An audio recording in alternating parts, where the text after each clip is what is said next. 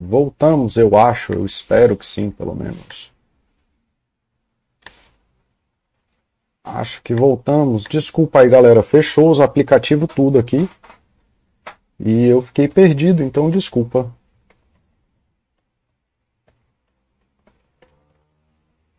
Vamos ver aqui. Voltamos. Temos som? Sim, temos som. Então, assim, deixa eu voltar do começo, porque eu acho que eu não falei nada. Então, vamos lá. Hoje a gente vai falar sobre essas quatro liberdades psicológicas que a gente precisa aprender, né, que afetam o nosso aprendizado na verdade e que ajudam a gente a ser quem a gente é. E então assim, o, elas são coisas bem fundamentais da vida e que você ter algum problema em uma delas geralmente vai atrapalhar a sua vida e vai ser fonte de sofrimento. E por isso que eu queria falar sobre isso, que é uma coisa bem basal, assim, que às vezes passa batido. E aí, fazendo um disclaimer aqui, não é para sair daqui falando que o Paulo diz que alguém ou alguma coisa está violando a sua, a sua liberdade. Isso aqui não é religião. Isso aqui são aspectos importantes para você prestar atenção na sua vida. É, e perceber que isso causa sofrimento em você, tá? A chuva não viola sua liberdade, a condição de vida, trabalhar é condição de vida, não viola sua liberdade, cuidar do bebê chorando é condição de parentalidade, não vai violar, não está violando sua liberdade de vida e piriri pororó. Ficar maluco não te ajuda a ser saudável. Então não vamos transformar isso aqui em piração. São conceitos para vocês irem observando na sua vida, tomando consciência de que isso é uma das coisas que afeta a tua psicologia e podendo tomar decisões melhores. Não é para virar aqui cruzado da religião de Paulo, porque isso não existe. Tá? Eu não estou impondo uma definição. Os conceitos que eu estou trazendo aqui foram definidos nos jogos teóricos da, da psicologia por proximidade de uso da cultura, tá? a palavra que a cultura usa. Não vou ficar discutindo realidade de uma coisa que é abstrata, tá? Então, assim, liberdade não existe, ela é um conceito abstrato, não existe a pedra da realidade. E é tão útil discutir a verdadeira forma de um unicórnio, de uma fada, quanto discutir a verdadeira liberdade. Isso não faz o menor sentido. Aprender a mensagem e os significados do que eu estou tentando falar aqui é mais importante do que ficar numa briguinha de ego aí, ou de definição, ou de autor. Essas quatro coisas que eu vou falar aqui, elas são bem consolidadas na psicologia. Existe bastante estudo sobre isso. É, afeta seres humanos, animais de forma geral e tudo mais. Tudo que afeta essas coisas, o bichinho começa a ficar meio maluco, incluindo seres humanos. Então não quer chamar de, de liberdade, quer chamar de couve-flor, tudo bem. Então são os quatro couve-flores que afetam a sua vida, não tem o menor problema. Beleza? Então, vamos lá. É, é isso aí mesmo. O Paulo oprime. Eu falo as coisas, as pessoas acham que eu estou oprimindo. Eu não estou oprimindo, só estou falando o que a psicologia acha das coisas. Quer brigar, só não vem brigar comigo, falando que é psicologia também. Então vamos lá. Liberdade é um conceito abstrato, ou seja, pode ter infinitas dimensões, uso, práticas, perspectivas e tudo mais. Eu sei, algumas coisas eu sei. A gente vive numa realidade constrita, né? Então ela é limitada, não tem jeito. Então ninguém pode ser infinitamente livre. Ninguém pode fazer todas as coisas diversas coisas no mundo são impostas a nós, então a eu, você e a todos, tá? A época que você nasceu, o país, sua língua, sua cultura, sua roupa, a comida que você come, a saúde que você tem acesso, tem um monte de coisa que é imposta a você e ninguém tem, tem liberdade absoluta, porque isso não existe. O que a gente tem aí é um grau de liberdade, e eu ainda estou pensando se eu vou fazer um outro chat sobre a liberdade social, porque eu estou falando de uma liberdade individual aqui. Beleza? Mas existem quatro aspectos da tua liberdade individual que afeta muito todo dia a vida de todo mundo. Tá? Isso não significa que para ser pleno, feliz, autônomo e tarará, você precise viver num grau absoluto de, de é, liberdade individual.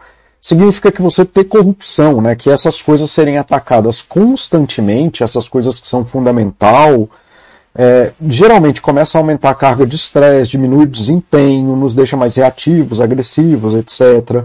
Aumenta a chance de erro, diminui a nossa capacidade de lidar com erros, de buscar novas soluções, nossa capacidade criativa, capacidade de descanso, se engajar é, positivamente em buscas pessoais. Então, se você tem coisas corrompendo essa base do que é uma liberdade individual de ação do ser, você e de novo, não é uma coisa, é você ter isso constantemente, paulatinamente, tá? causa aí uma miríade, né, uma quantidade absurda de sintomas, de aspectos na nossa vida, tá? Não se encerram nesses aqui, que estão vinculados, porque esses sintomas todos estão vinculados ao adoecimento, então eles também podem ser vistos como causas basais aí de N tipos de adoecimento, como ansiedade, depressão, agressividade, síndrome do impostor, estafa, suicídio, surto psicótico, é, vulnerabilidade de situações de abuso, entre outras tantas coisas, tá? Então eu estou falando assim, ah não, então se não for isso, não é nada e aí vai adoecer. Não, gente. Estou falando de quatro aspectos bem abstratos que você pode prestar atenção na sua vida, tentando olhar para eles de uma forma mais contínua, como parte de um processo da existência, que você aprender a olhar para isso talvez te dê mais alternativas sobre coisas que você não sabia perceber antes. Tá bom? Então vamos lá. Opa, saiu, fiz alguma coisa errada aqui. Pronto, agora vai. Então, as quatro liberdades. Tá? Tem quatro liberdades que são fundamentais para a gente conseguir existir aí em algum grau de estabilidade psicológica, para estar tá aberto a aprendizados e aberto a existir da forma que a gente é, ou de formas novas, etc. E essas liberdades são liberdade de presença, liberdade de forma, liberdade de repetição e de intensidade e velocidade. Tá? E aí eu vou falar né, um pouquinho de cada uma daqui para frente. Tá? A liberdade de presença talvez seja mais importante para aprender coisas novas, mas de forma geral é uma das mais importantes mesmo. Assim, geralmente quando você quebra a liberdade de presença, significa que as outras vão cair junto por conta de efeitos secundários que ela gera. Então, os efeitos da quebra da liberdade de presença afeta todas as outras liberdades, quase sempre. Tá? Uma das frases que quer dizer muito isso que eu estou chamando de liberdade de presença é: ajudar quem está pedindo ajuda já é muito difícil, mas quem não quer ajuda é, é impossível. Se a pessoa não tem liberdade de escolha de estar ou não em uma atividade, já diminui a capacidade psicológica dela de estar tá bem, tá? A liberdade de você se colocar ou não em uma condição é essencial para você sentir-se bem sentir-se forçado a existir ou a estar em algum lugar é uma coisa ansiogênica pela natureza da coisa. A gente pode escolher, inclusive, estar em situações ansiogênicas, mas se a escolha é nossa, isso melhora a nossa capacidade psicológica de lidar com aquela coisa. Tá? Provavelmente uma das maiores causas de briga entre cuidadores e crianças é que cuidadores têm a terrível mania de exigir que crianças existam em contextos de adultos que não tem nada a ver com as coisas dela. A gente vive que, que, pedindo que criança exista em lugares que não são apropriados para a criança. E a criança não vai querer estar tá lá. Ela vai estar tá lá de forma forçada, etc, etc, etc. E aí a criança começa a fazer birra, começa a reclamar, começa a pedir para ir embora e tararararararará porque a criança né, ela é muito sensível a essa coisa de presença. Se não é uma atividade que faz bem a ela, ela não dá conta. Ah, mas aí, Paula, a criança tem que aprender.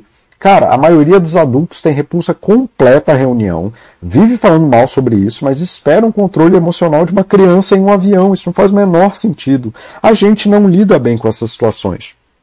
A criança não vai lidar bem. É muito ruim ser obrigado a estar em um lugar que não se tem escolha de sair. É muito ruim ser forçado a participar de coisas. Ninguém gosta de trânsito e vive reclamando porque afeta justamente essa liberdade de que eu tenho que ficar preso no trânsito.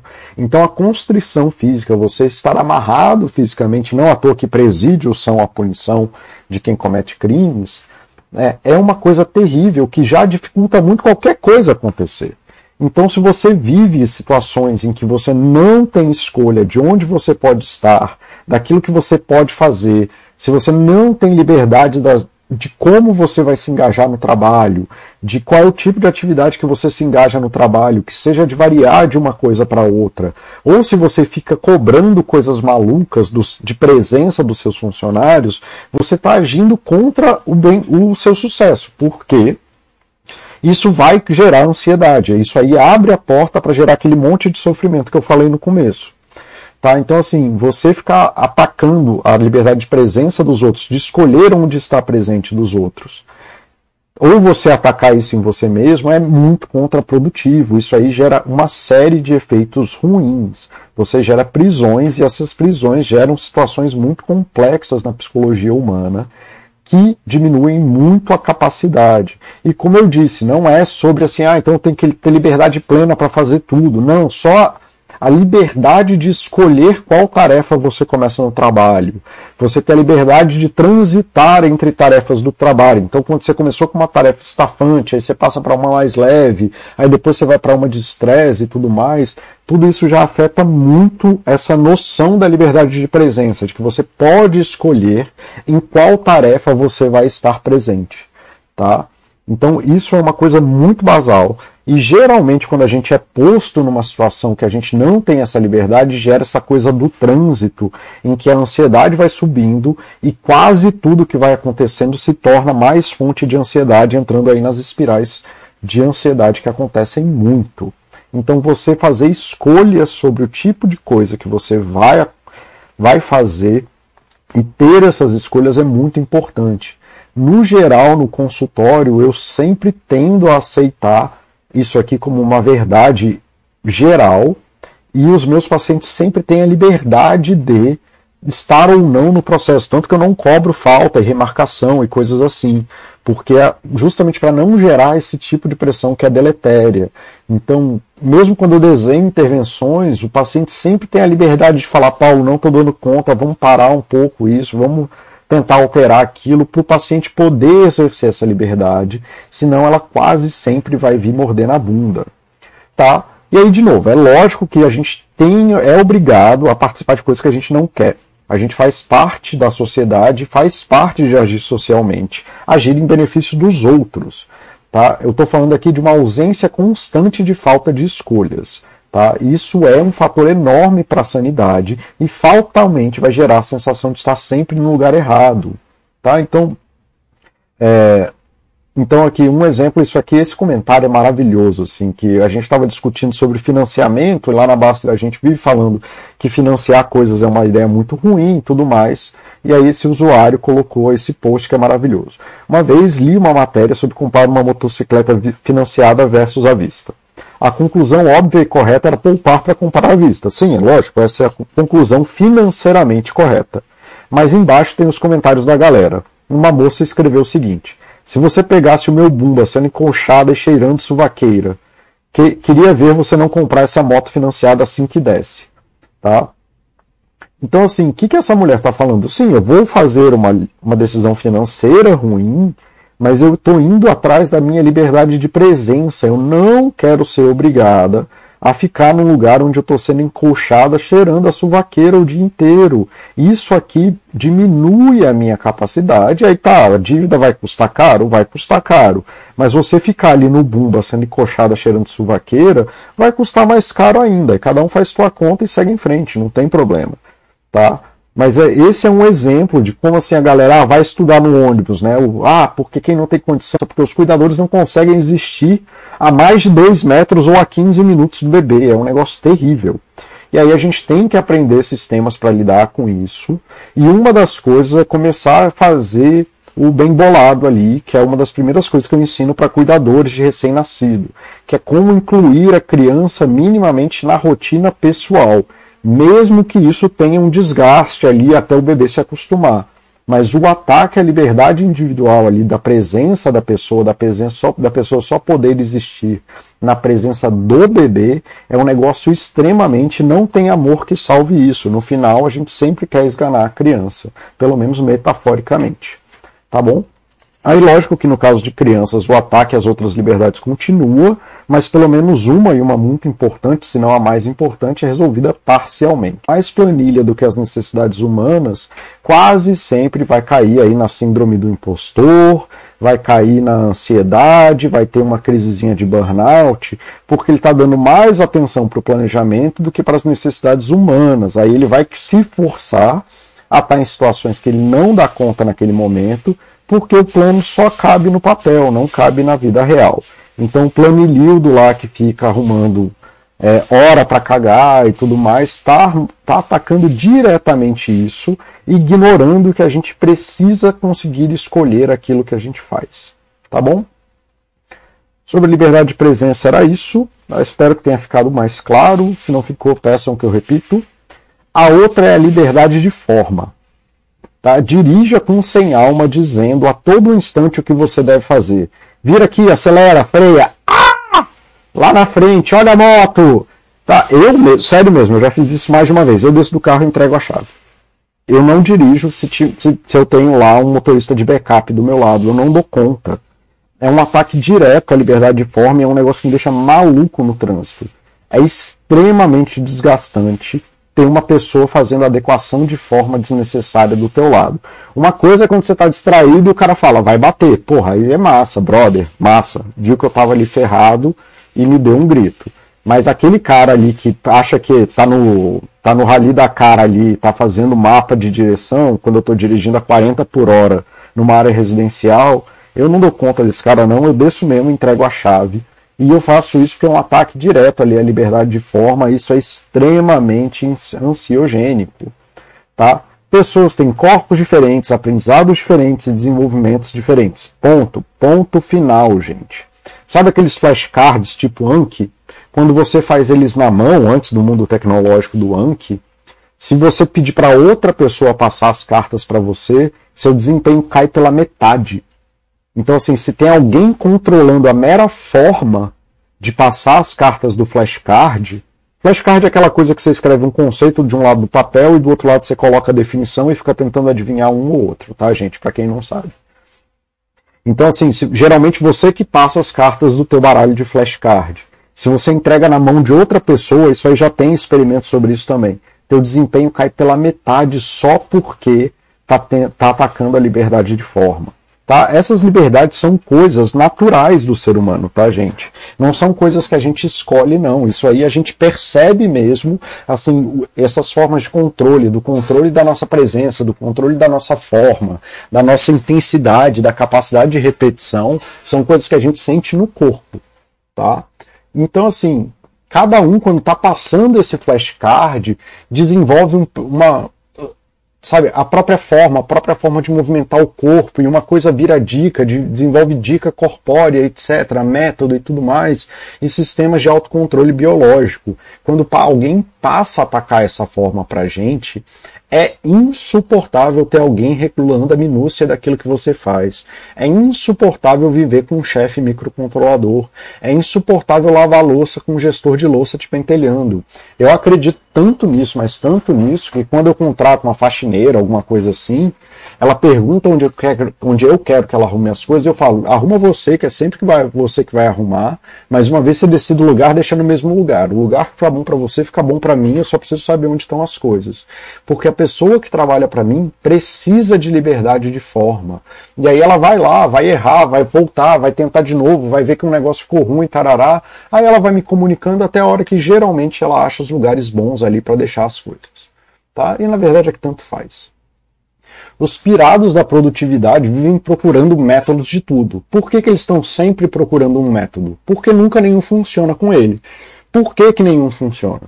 Porque eles querem uma forma perfeita e a forma perfeita não existe. Você precisa desenvolver com o seu corpo uma forma que funciona para você. Isso é uma coisa que você vai desenvolvendo sozinho. Tem uma coisa lá, tipo, nesses exercícios é, filosóficos mesmo, assim, daquela coisa de transplante de cérebro, né?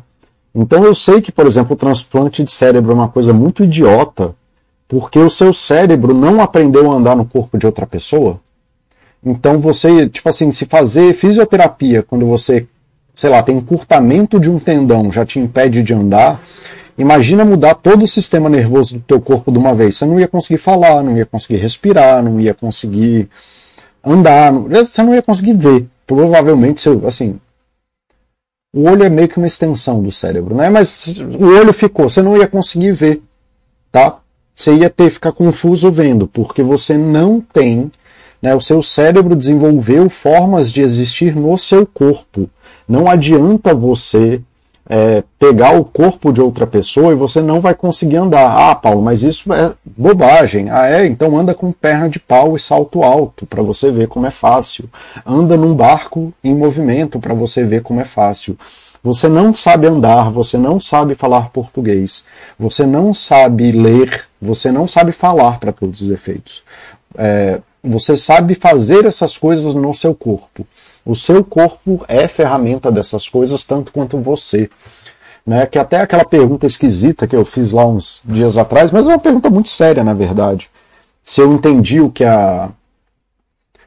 Se eu estava vendo um vídeo de matemática complexa, e aí me perguntaram se. Só que o vídeo era em inglês. Aí a pessoa estava me perguntando se eu entendia tudo que tinha no vídeo. E eu disse que eu não sabia responder essa pessoa porque eu entendia inglês, mas não entendia a matemática. Então esse é o ponto. Eu não sei falar inglês matemático. Eu sei algumas palavras de inglês que me ajudam a ter alguns acessos, mas eu não sei falar. Né? Eu sei falar inglês que não é matemática complexa, por exemplo. Então, matemática complexa em inglês eu não sei falar isso, nem sei ler isso. Então, assim, não existe forma perfeita. Você vai desenvolvendo essas coisas. E ter um agente externo tentando regular as coisas que você faz o tempo inteiro é uma desgraça. E isso corrompe absurdamente é, o que a pessoa faz. Se querem um ótimo exemplo do tanto que isso confunde e faz mal para as pessoas, movie. Né? Vejam esse filme aqui, Whiplash, que mesmo quando a coisa dá certo, ela dá errado. Tá? Esse filme é um filme maravilhoso sobre isso, como alguém atacando, né? É, um, é sobre um, um maestro, um maestro de música abusivo, que ele vai atacando, né? A forma do cara o tempo inteiro. Ele faz só esse ataque de liberdade de forma. O filme inteiro ele faz isso. É desesperador. Eu passo mal vendo esse filme, adoro. Tá bom? Então, assim, é uma coisa. É, terrível. Você quer um bom exemplo? Vejam aí esse filme. O filme é Whiplash de 2014. É um filme maravilhoso sobre isso. Deixa eu ver aqui. Um exemplo dessa questão do cérebro versus corpo é o Walter Trout. Passou muito tempo de cama, alguns músculos não atrofiaram, mas ele teve que reaprender a tocar guitarra. É bem isso mesmo, cara. Você não sabe tocar guitarra. Você sabe tocar guitarra com os seus dedos, mas não é você que sabe, assim. Aliás, você numa perspectiva total mas com certeza não é seu cérebro que sabe tocar guitarra, tá? É, é uma coisa total do corpo. Então, por isso que é tão perigoso fazer esses ataques à forma, porque você depende dessas coisas que só você desenvolve no seu corpo. E quando alguém impõe uma forma para você muito específica, é, isso é muito difícil. Aí, de novo, não é que o Paulo é um babaca e tudo mais. Quando o cara trabalha com prensa mecânica, que ele tem que botar as duas mãos ali para a prensa funcionar, porque a tendência é que o humano não preste atenção que vai estar tá fazendo e vai deixar a mão na prensa, é, tem que ter controle de forma para a segurança do trabalhador. Mas assim, né, não tô, eu não tô sendo babaca, assim, não é, não é para fazer adendo maluco, né, gente? Eu tô falando de uma coisa séria, que se o cara der mole, ele perde a mão. Então você tem um controle de forma aí, é completamente justificado. Né? Muito mais melhor você ter uma ansiedadezinha ali, ficar chateado com a máquina, do que perder a mão. Tá?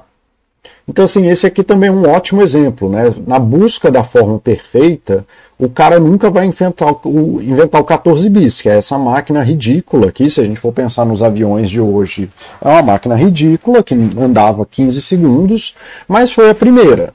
E aí hoje em dia a gente tem essas máquinas maravilhosas aqui e olha só a quantidade de formas diferentes que a gente tem de atender os mesmos objetivos, tá? Cada uma dessas coisas é uma necessidade.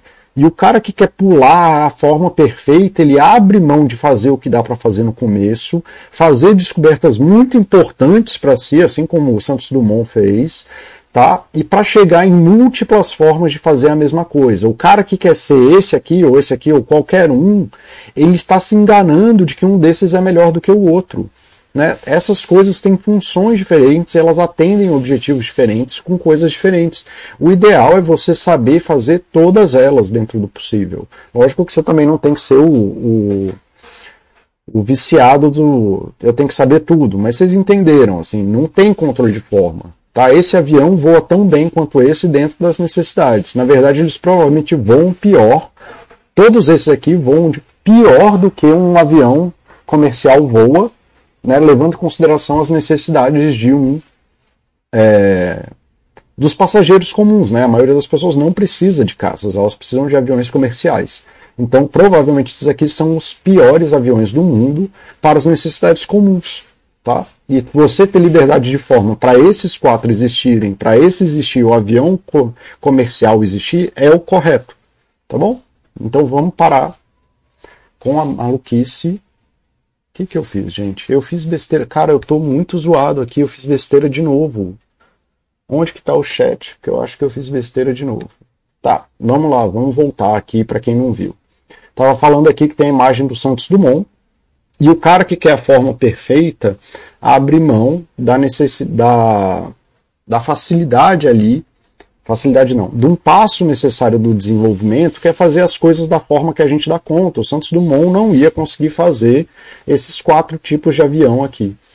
Tá? E não tem avião melhor ou pior aqui, eles são formas diferentes de ficar de fazer a mesma coisa, inclusive o 14 bis é uma outra forma de se fazer isso, e todos esses aqui ainda são provavelmente piores do que todos os aviões comerciais. Então, assim, você ficar discutindo a melhor forma que um avião pode ter é muito maluco, porque isso depende muito daquilo que você está fazendo, quem está fazendo, como está fazendo, tá bom?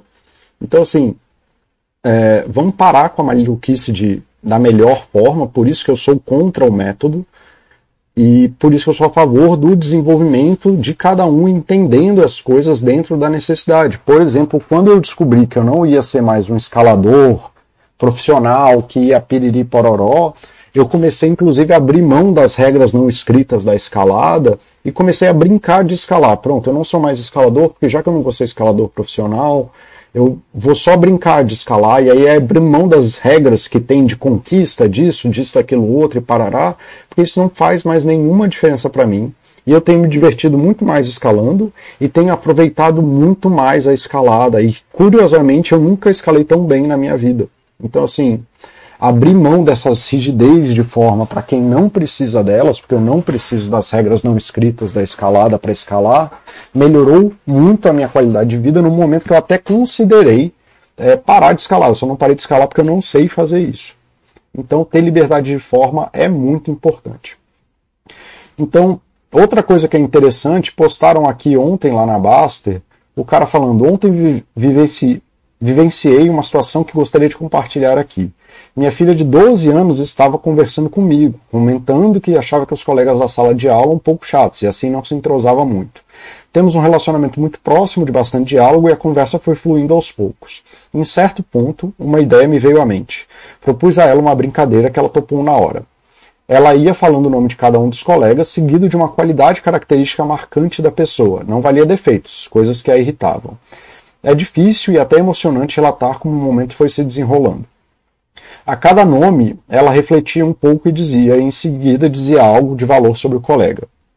E não foram menções vagas de características físicas, mas sim de personalidade, com uma vastidão de respostas que me surpreenderam. Desde um colega muito bondoso, que sempre está disposto a ajudar os outros e, eu, e ao professor, até outro extremamente engraçado que dificilmente não consegue arrancar, ao menos uma vez por dia, uma risada de toda a turma, daquelas de até doer a barriga. Ao final, fiquei com a impressão que ela estava leve, aliviada e com uma percepção positiva acerca das pessoas de sua idade que ela mais convive no dia a dia. Por ser algo relativamente simples, mas que me parece que quando ela se propôs a focar no lado positivo, a percepção anterior foi aos poucos sendo alterada para uma visão mais aprimorada e principalmente mais amorosa. Então, assim, o que ele fez é muito massa, porque ajudar as pessoas a verem coisas positivas e se engajar positivamente na vida é sempre bom, mas ele fez uma coisa muito importante sobre a liberdade de forma, que é ele não mandou a filha ser positiva. Ele foi ser positivo com a filha. Ele se propôs a abrir um diálogo com a filha e dentro do diálogo ele foi conversando com ela, abrindo espaço para ela explorar aquilo e ajudando ela a desenvolver essa dificuldade linguística que ela estava tendo, essa dificuldade de percepção que ela estava tendo, dentro de uma conversa com ela, quando que a maioria dos pais, pelo menos os pais que me procuram fazem, é olhar para o filho e falar: você tem que ser mais positivo na vida. E aí a criança não sabe fazer isso. Né? E se ela não sabe fazer, como ela vai fazer?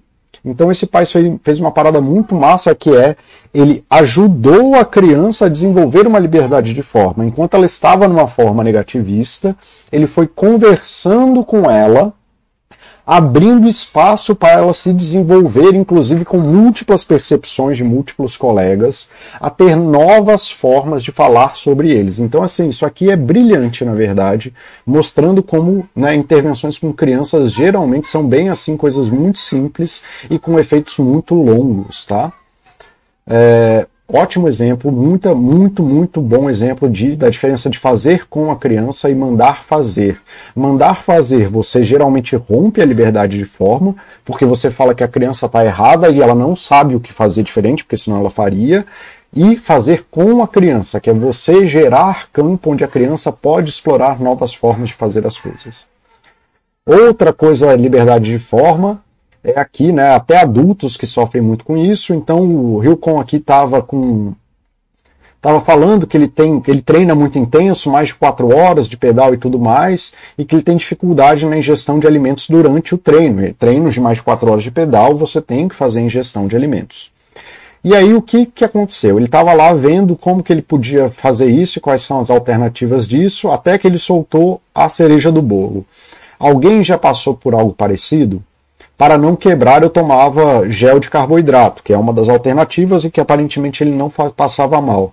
Mas agora, com o desafio, o desafio Biathlon, que está rolando lá na Baster, estou vetado. E a resposta foi unânime, minha, do Baster, da Luciana, de todo mundo.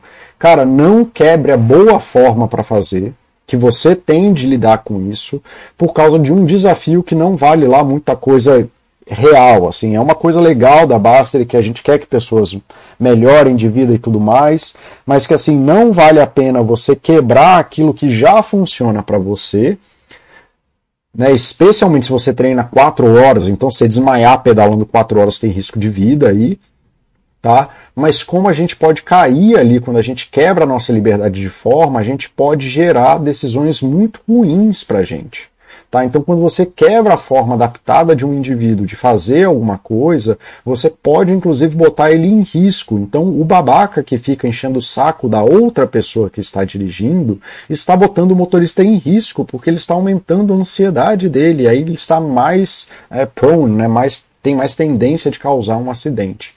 Mas isso aqui é um ótimo exemplo de como a gente gera essas regras malucas na nossa cabeça, mas que quebram a nossa capacidade de, de fazer aquilo que a gente já sabe fazer, a nossa liberdade de forma, e acaba levando a gente a fazer decisões muito erradas. O que funciona pra gente, inclusive a minha.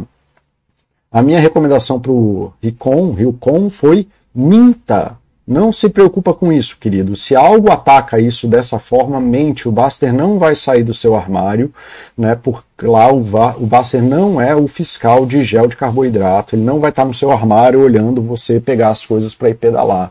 Se o negócio é o que funciona para você, você já está no movimento saudável e todas as maratonas da Baster são para aumentar a saúde, cara. Não se estressa com isso, né? Vamos ter bom senso, não quebre boas formas para gerar coisas ruins para você, ok?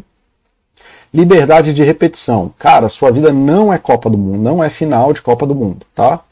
Você não é o, o, o cara lá do pênalti de 94 ou qualquer outro cara que está batendo pênalti na final da Copa. Quase nenhuma situação na sua vida é tudo ou nada ou definitiva. Matar um, um leão por dia vai acabar te matando, porque um dia você vai tropeçar e o leão vai passar por cima de você. Aumentar a pressão desnecessária sobre atividades que não têm essa pressão faz mal. Faltar um dia na academia, estudar mal um dia, pegar o caminho errado não mata. Ficar estressado com tudo isso mata e aumenta o estresse. Estresse mata, tá bom? Se você já tem cadência e pode repetir a atividade, é lógico que você estudar para uma prova é diferente de você estar tá no dia de prova. Você não pode matar o dia de prova porque é a final de Copa do Mundo, tá? Mas um dia de prova, um dia de estudo que você perde não vai fazer nenhuma diferença significativa na sua vida. Você é livre para estudar mal, para estudar melhor, para estudar bem. Você pode repetir as coisas e você não deve viver sua vida como se a sua vida dependesse das suas ações de agora. Se você vive assim, vai dar muito errado. Aprendam a errar. Sempre tem o dia seguinte, sempre tem semana que vem para tentar de novo. No meu primeiro atendimento, o primeiro mesmo da vida na clínica escola, o atendimento acabou comigo e com o paciente gritando um com o outro em pé. E aí a orientação da minha, da minha supervisora à época foi: Paulo, você já estudou o que você tem para estudar, já entendeu o que, que você fez errado, então tudo bem, tem sempre semana que vem. Quantas vezes vocês acharam que o mundo ia acabar e sempre tem semana que vem e ainda estamos aqui? Tá? Vocês são livres para repetir as coisas, pessoas. Vocês não vivem numa final de Copa do Mundo. Não tem o Buster no armário para pegar você lá e se você cometer uma sardinice vai acabar o mundo.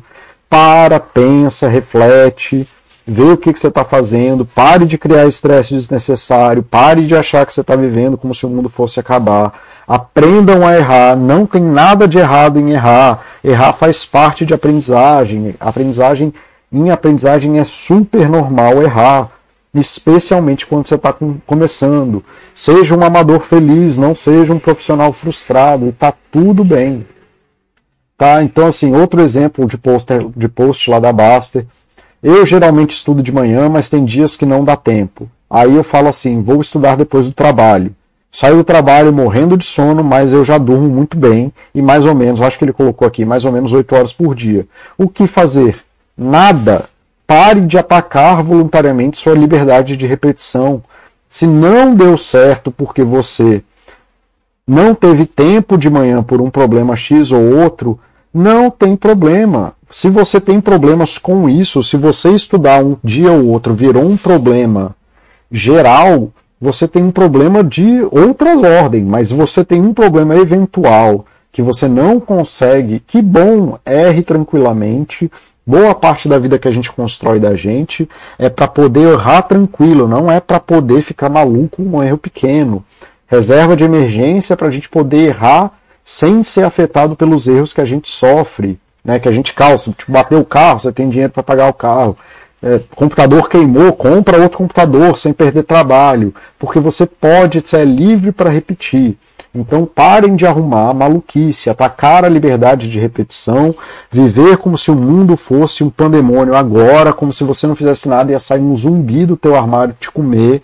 Isso não faz sentido. Você tem dispensa justamente para não se preocupar com comida. Se todo dia você tivesse que ir lá pegar sua maçã que não sem a comida na dispensa ia passar mal. Então o que fazer?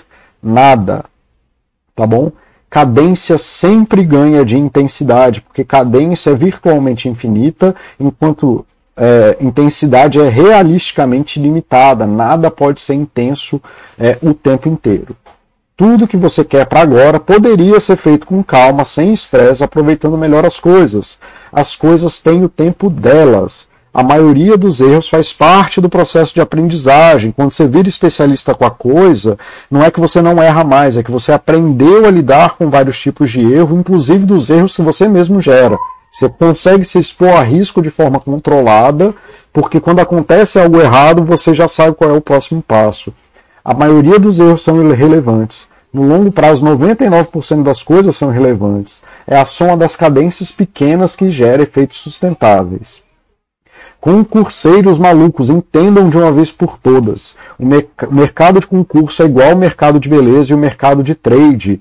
Eles predam na sua ansiedade. Eles querem que você fique ansioso. Eles ganham dinheiro com você pagando assinatura. Então eles têm que gerar ansiedade. Porque se você ficar tranquilo, estudar tranquilo, você não vai precisar do material deles. Eles precisam de 50 pessoas passando em 5 milhões de pessoas para provar o resultado deles. Eles predam na ansiedade de 4 milhões 999.950. Aqui ficou redundante, né? Deixa eu já arrumar isso aqui. Tá? O mercado de concurso é predatório para você. Eles geram, eles fazem ataques constantes nas quatro liberdades. Não perca essa aula. Estude dessa forma. Se não for agora, não é nunca e de intensidade. Então, mercado, todo o mercado, que esse mercado, tanto da beleza, do concurso e do trade, eles atacam repetidamente nessas quatro liberdades para poder ser sustentável para quem está vendendo, obviamente. É um sistema que precisa da sua, ansiedade, da sua ansiedade para funcionar. Eles geram essa urgência como se o mundo fosse acabar amanhã e o, o máximo que vai acontecer é a sua vida continuar do mesmo jeito que está. Tá? E se você não vive bem agora, a culpa é sua, não tem nada a ver com o concurso que você está fazendo. Eles geram urgências e tudo ou nada desnecessários para te manter no sistema de vendas. Parem de ser malucos. Deixa eu ver o que, que o pessoal está falando aqui. Big Tech seria maravilhoso se o Buster saísse do armário cada vez que a gente fizesse uma coisa errada. Estilo comercial, caso velho. Caraca, ia ser muito bom, bicho. Tinha que ter uma propaganda da Buster sobre isso.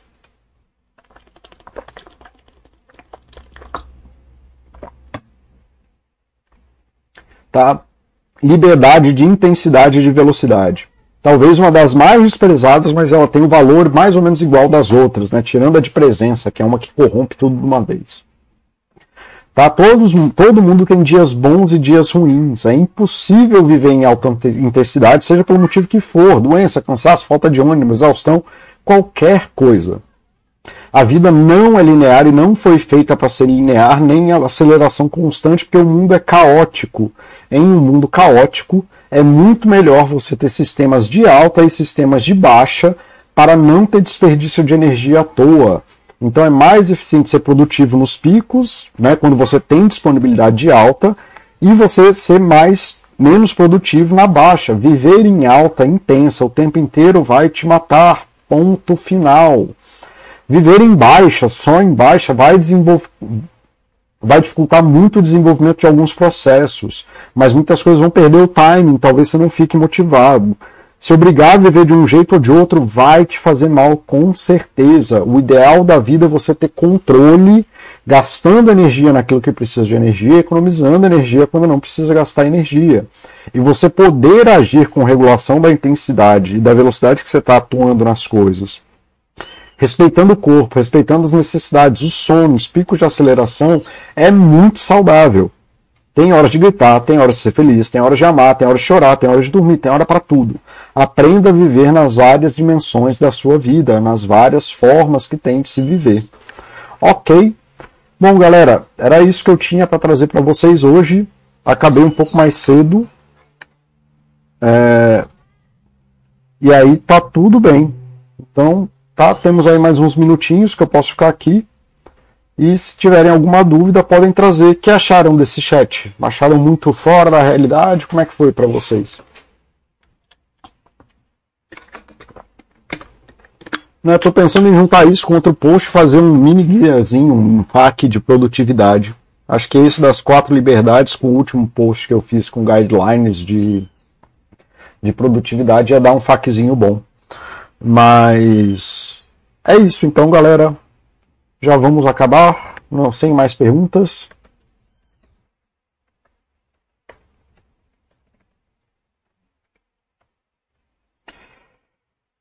Ai, então vamos lá. Bom sábado para todo mundo.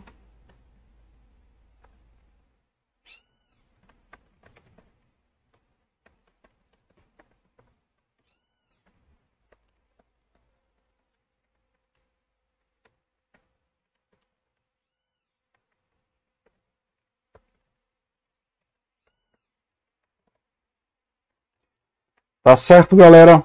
Então vamos lá.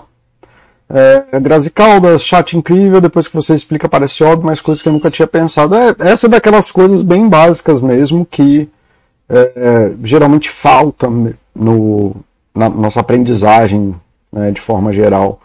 E que bom, a ideia é essa, você começar, né, indo vendo essas coisas e percebendo elas de forma contínua, que vocês possam agir dentro delas, de perceber que às vezes vocês chegam estressados do trabalho, porque vocês tiveram muito ataque ali de intensidade, vocês não puderam baixar o ritmo, e talvez vocês possam fazer de, é, é, decisões melhores, e por aí vai, né? na liberdade de forma e tudo mais, tá certo?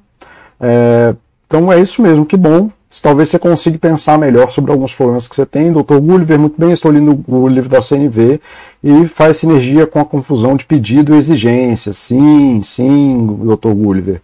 A CNV tem uma pegada muito forte nisso, de deixar a pessoa te ajudar do jeito que ela dá conta. Bem verdade, temos o chat sobre CNV aqui também. Eu acho que ler o livro de CNV é mais rápido, mais do que ver o chat. O chat acabou ficando gigante, mas temos o chat de CNV, se você tiver interesse. Deixa eu pegar aqui o link. Temos link? Temos link. Um cara. É.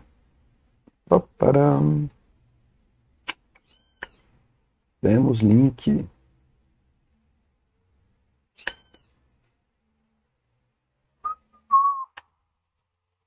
Compartilhar.